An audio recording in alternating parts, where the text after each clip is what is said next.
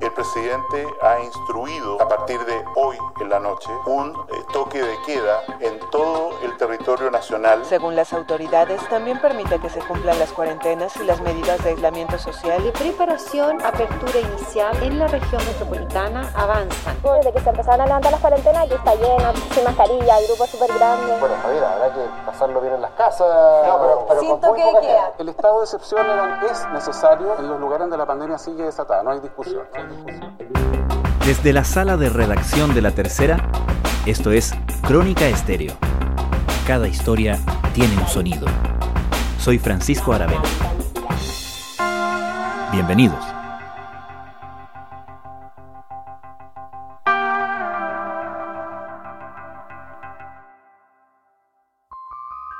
Desde el inicio de la pandemia en Chile, en marzo, el país cierra más temprano el estado de excepción constitucional de catástrofe y el toque de queda no solo ha obligado a los chilenos a encerrarse por las noches, además ha perjudicado gravemente un sector importante de la economía. Por supuesto, ha sido un costo de la larga lucha por controlar a un virus y ha demostrado gran poder de propagación en los circuitos de la vida social nocturna.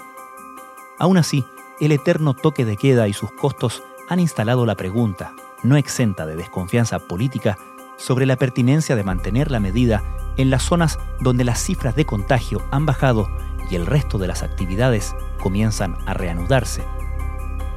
Con la fecha estipulada para la eventual renovación de la medida, el 11 de diciembre, acercándose, a principios de esta semana, una ambigua intervención del ministro de Defensa volvió a instalar el tema. ¿Qué sabemos sobre los planes de la autoridad al respecto? ¿Qué sabemos sobre este toque de queda 2020? Sabemos que algunos lo retrotrae a la época de la dictadura, porque no lo vivían desde entonces. Sabemos que muchos lo han vivido por primera vez. Y sabemos que estamos bajo toque de queda, si no me equivoco, desde el 18 de marzo de este año, cuando se empezó a aplicar lo que la constitución define como estado de excepción constitucional de catástrofe, que es uno de los estados en que la autoridad aplica facultades extraordinarias ante situaciones extraordinarias como esta pandemia. Sebastián Minay es periodista de la tercera PM y solo sabemos hasta ahora que si no cambia nada de parte de la autoridad, legalmente tiene validez hasta el 11 de diciembre. Y precisamente dado que se ha extendido tanto y dado que se han ido relajando en un guion que sabíamos mirando Europa hace varios meses que iba a ocurrir, gradualmente las medidas de confinamiento, restricción, siempre y cuando los indicadores sobre contagios, víctimas fatales, positividad y demás se nos acompañen. Hemos visto que esto ha ido en descenso, que se han empezado a abrir locales comerciales, pero que esto se ha transformado en una especie de inquietud de hasta cuándo va a continuar. Y hasta ahora la autoridad no ha dicho una cosa distinta de forma categórica, pero cuando ya vamos entrando ya a la segunda mitad, pronto ya del penúltimo mes del año y se acercan las fiestas de fin de año y el verano, el tema se vuelve a colocar y ayer en la mañana y antenoche hubo dos voces distintas de distintas autoridades que alguna competencia tienen sobre la materia, fíjate tú. Antes de ir a eso, Sebastián, aclaremos, ¿qué requiere el gobierno para extender este estado de excepción?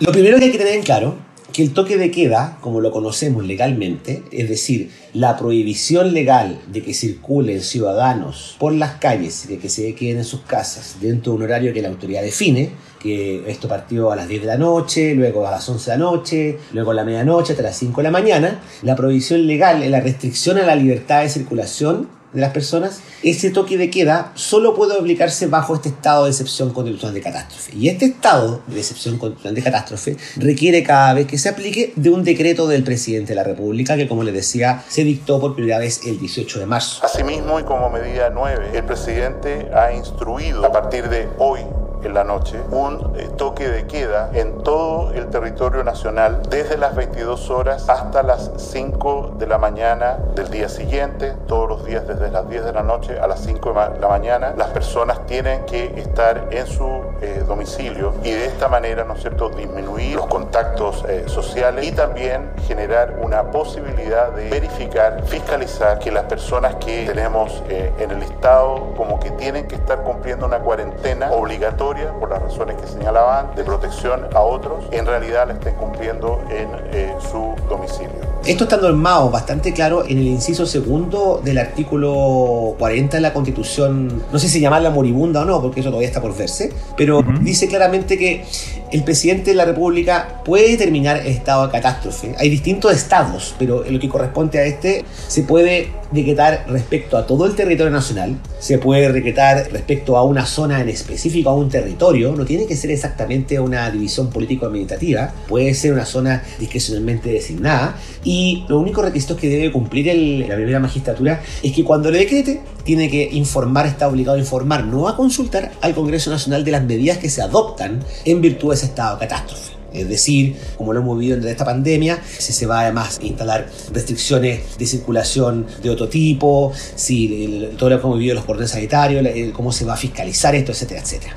Y lo particular de esto, el Congreso Nacional solo puede dejar sin efecto este estado de, excepción cultural de catástrofe y por ende el toque de queda, que insisto, depende de él, solo si una vez que han transcurrido 180 días desde que esto se decretó, las razones que lo motivaron hubieran cesado de forma absoluta, cito textualmente el articulado. Cosa que no es el caso.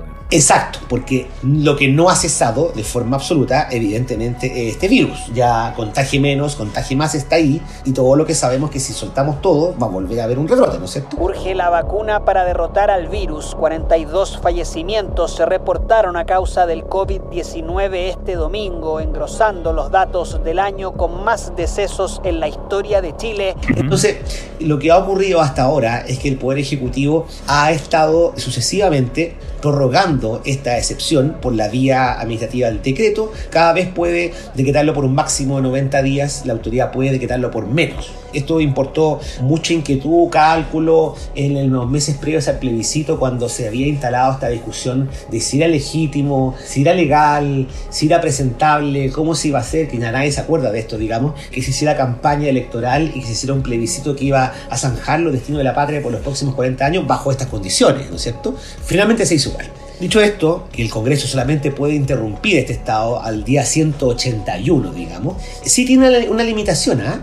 El presidente solo puede hacer repetir este ejercicio hasta completar un año, porque el mismo inciso segundo del artículo 40 dice que solo podrá declarar el estado de catástrofe por un periodo superior a un año con acuerdo del Congreso Nacional. Y cuando te hablan del acuerdo del Congreso Nacional, eso se está refiriendo a que haya una, una venia del Congreso. Como esto no se ha hecho, insisto, se entiende que debiese haber alguna votación, algún pronunciamiento. Entonces, dicho de otra forma, si esta pandemia, si este virus no ha cesado y vemos difícil que cese y se extiende, digamos, hemos pasado ya febrero, a mediados de febrero, cuando la gente esté viviendo sus vacaciones, no sé bajo qué condiciones, este tema se va a hacer ineludible porque se va a acercar la fecha en que el Congreso va a tener que autorizar al presidente a, que vuelva a decretarlo. Ahí se vence como un poco el permiso. Entonces, yo te diría que nos quedan un horizonte de unos dos, tres meses antes que este tema se instale de nuevo, ¿no? Chile mantendrá el estado de excepción constitucional por catástrofe por 90 días más. De esta manera se mantendrá el toque de queda nocturno junto con el control militar en las calles. Además permite al gobierno garantizar la seguridad en los hospitales y centros de atención sanitaria, proteger el traslado de insumos médicos y facilitar el cuidado y traslado de pacientes y personal médico.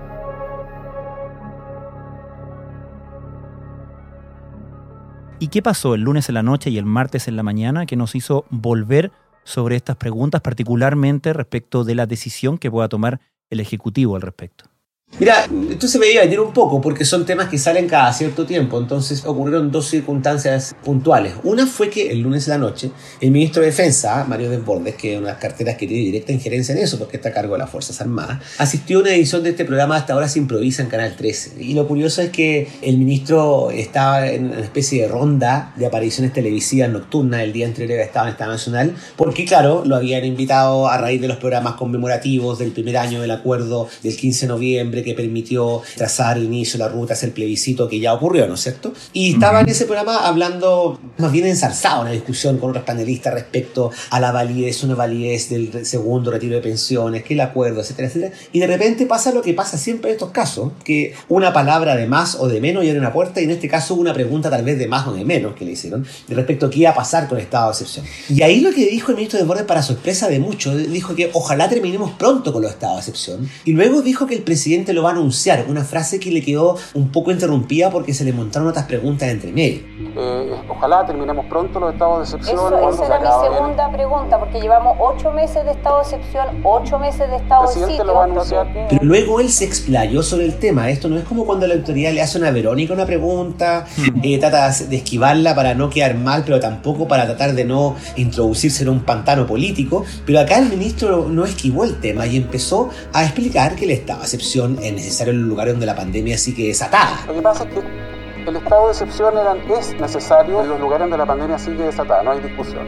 El toque de queda se discutía si era útil o no. Miren Francia lo que está haciendo. Y en España conversábamos con los amigos de allá, es necesario porque en la noche hay actividades sociales más amplias. Pero también dijo él que conversábamos con los amigos de allá, que no sé a qué amigos se refería, pero al parecer aludía a las autoridades francesas y españolas. Y ellos le habían advertido que en la noche, con más actividades nocturnas, en pubs, discotecas, la aglomeración propaga más rápido el virus, que para ser eh, riguroso fue exactamente lo mismo que ocurrió en el lejano este asiático, en China, Corea y Japón, cuando empezaron a desconfinar la vida nocturna, tuvieron que cerrar nuevamente, si no se acuerdan. De hecho, él dijo a los españoles porque se les vino muy fuerte el penca caso, cito sus palabras, porque se fueron de tapas, se fueron al bar. Pero lo llamativo de esto es que luego le piden que él cierre esta pregunta de qué va a anunciar el presidente y dio por hecho que cuando, cuando lo va a anunciar el presidente. Ahora, ahora se, va, se va a ir disminuyendo los. Usted dijo que el presidente iba a anunciar algo. Dijo, no, que lo anuncie el presidente, lo voy a anunciar yo. ¿Qué nos va a anunciar? Que va a haber, obviamente, términos de estado de excepción ahí donde ya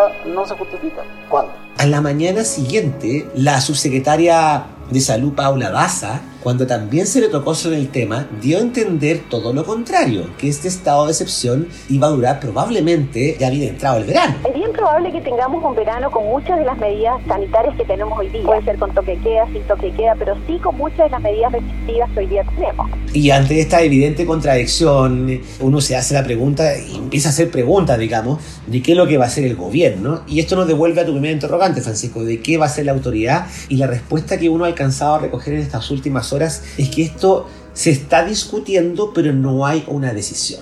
Parece ser que el ministro se apresuró un poco. Si fue un desliz, si al calor del entusiasmo la conversación dijo esto, pero en el gobierno eh, lo que sostienen es que esto no está zanjado, se está analizando porque no es llegar y tomar la decisión. No es tan fácil como que uno diga, oye, que la gente está cansada, que quiere salir a la calle, que hagamos vida normal, que hace mucho tiempo no veo a mis amigos, ni tampoco tiene que ver con ir a buscar trabajo, que la gente tiene que comer, no, estamos hablando del toque de queda en la noche, ¿no? La preocupación está en que ya es difícil fiscalizar todas estas medidas que hemos visto en horario diurno, yo creo que a más de alguno lo haber pasado ya, que entrando del octavo al noveno mes, no es tan difícil encontrarse gente que deja usar mascarilla. Pleno toque de queda, no existe control alguno, ni hablar de medidas sanitarias, casi todos sin mascarillas, sin distanciamiento social. Cabros jóvenes, todos sin mascarilla. Y una cosa que yo me imagino que le ha pasado a mucha gente, a mí por lo menos ha pasado unas varias veces. Si ya es difícil fiscalizar el día, es mucho más difícil fiscalizar la noche. La pesadilla que no quieren enfrentar algunos es que al levantar el toque de queda se disparen las aglomeraciones de personas, ya vemos que cuesta mucho mantener la distancia social, la fiscalización es un tema delicado porque parece ser que no hay suficiente personal para que todas las medidas se cumplan y lo que entendemos es que dado que se viene encima la fecha del 11 de diciembre y que el gobierno no va a estar improvisando a última hora a ver qué hacemos el mismo 11, generalmente eso se avisa digamos un par de días antes, lo cual implica que la decisión se trabaja por lo menos semanas antes, lo que se está haciendo ahora es que el presidente está pidiendo opiniones y precisamente ha pedido dicen sus asesores, que le entreguen eh, tanto el Ministerio de Defensa como el Ministerio de Secretaría General de la Presidencia y también el Ministerio de Salud, que no olvidemos es la autoridad sanitaria, que es la que está a cargo del manejo de esta pandemia legalmente hablando, que le entreguen eh, argumentos en pros y contras, insumos para poder sopesar qué camino se va a tomar. Porque aquí también no solamente entran a tallar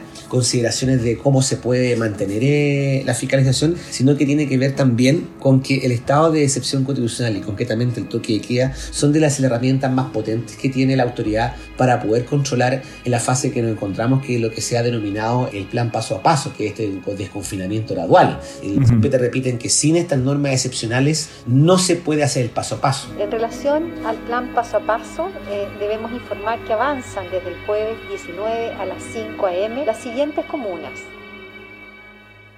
En un momento, Sebastián, sobre todo alrededor de la fecha del plebiscito del 25 de octubre, existía cierta crítica y cierta sospecha, cierta suspicacia por parte de algunos sectores políticos, incluso dentro de la población, si uno se dejaba guiar por las redes sociales, respecto de que el toque de queda estaba siendo utilizado más como una herramienta de control político que de control sanitario. Pero una cosa no quita la otra, ¿ah? porque ese punto que tú hiciste, eh, justamente estaba pensando en eso, fíjate, porque si bien a lo mejor puede que no circule mucho dentro de los medios oficiales, el punto de la sospecha o la doble lectura que tenga el toque de queda y el estado de excepción constitucional de catástrofe desde el punto de vista del uso que le da la autoridad es un tema insolayable y uno cuando lo consulta en el gobierno no te dicen no, eso no existe. Es evidente y no te lo niegan que al mismo tiempo que se puede tratar de mantener a raya esta pandemia, es es evidente, es innegable que estas herramientas excepcionales le siguen entregando a un gobierno que goza de una baja popularidad. Recordemos que en las encuestas, con todas las dudas que uno puede tener de ellas, pero el registro que hay,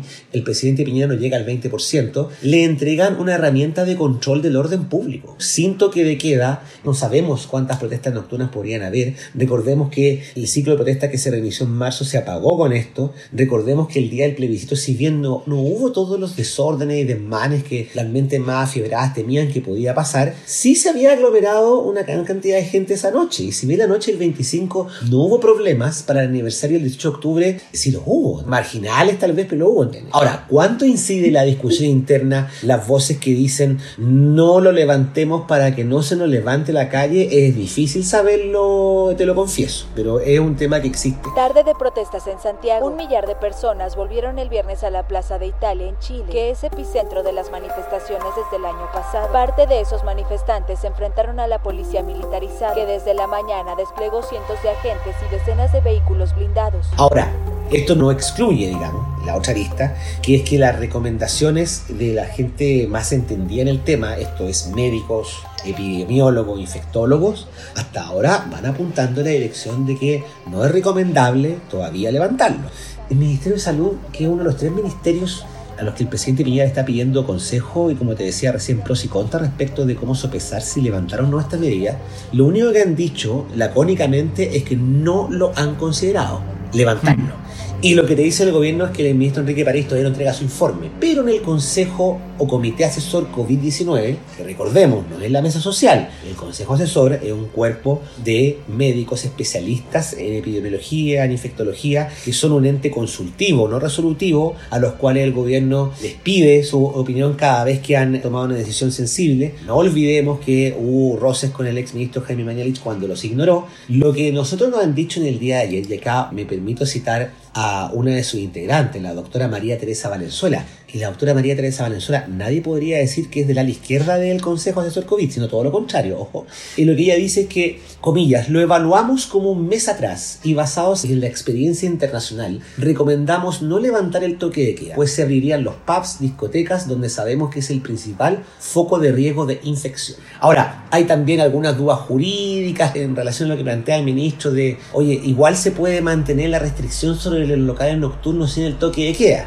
La pregunta es qué tan complejo sería levantar el toque de queda y mantener la restricción de los bares, discotecas, o porque usted me mencionaba también fuera de, Puede de cámara. Por sanitaria. ¿Y eso es, así? ¿Es factible? Mira, fíjate que es curioso porque en agosto pasado, cuando estábamos al filo de que el gobierno renovara el estado de excepción constitucional de catástrofe, este tema ya asomó, porque en aquel momento se levantó cierta inquietud respecto de si se podía tener algún tipo de, control respecto de, la noche, por así decirlo, sin el toque de queda, porque ahí algunos intentaban teorizar de que bastaban los decretos de alerta sanitaria que tenía el Ministerio de Salud. Hubo en ese momento opiniones de juristas que decían que había un debate técnico y era opinable, pero fíjate que eso fue en agosto, agosto fue agosto y noviembre, noviembre. Y hecha la consulta el día de ayer, lo que dicen el gobierno es que le preguntaron a varios abogados, que no sé quiénes serán, que están seguros de que no se puede hacer, pero recurrimos a algunos constitucionalistas respecto del punto de si se puede suplir o se puede buscar un sucedáneo al toque de queda para poder tener bajo control la propagación nocturna. Y lo que nos han dicho es que no, el estado de excepción constitucional de catástrofe es el único que puede suspender la libertad de circulación, porque esa es la acción que se intenta impedir, la libertad de circulación y de reunión que no te permitan salir a la calle ni reunirte con personas. Y esa es la herramienta del toque de queda, que solamente se puede hacer bajo esta norma y no bajo el código sanitario. Entonces, si ese debate jurídico se despejó, el camino que queda es bastante claro en cuanto a las herramientas, pero bastante incógnito respecto de qué va a hacer la autoridad y si cuándo lo va a levantar, porque se nos viene encima la Navidad, se nos viene encima el Año Nuevo. En fiestas patrias, si no me equivoco, no había prohibición para que la gente se desplazara. Vimos a gente desplazándose generosamente, pero también es cierto que nos vimos rebrotes después y es una cosa que llama la atención de algunos. No, para nada.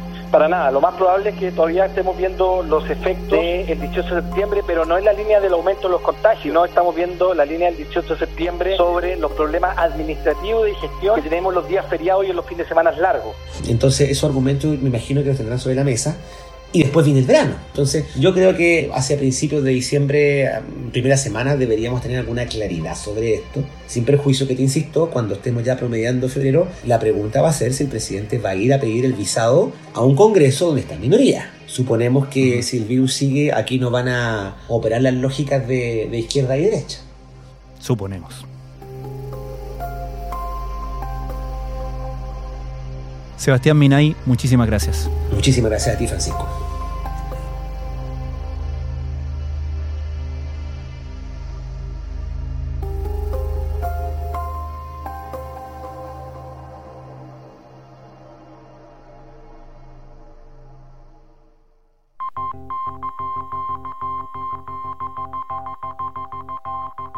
Crónica Estéreo es un podcast de La Tercera. La producción es de Rodrigo Álvarez y Melisa Morales. Y la edición de quien les habla, Francisco Aravena. La postproducción de audio es de Michel Poblete. Nuestro tema principal es Hawaiian Silky de Sola Rosa, gentileza de Way Up Records. Nos encontramos pronto en una nueva edición de Crónica Estéreo.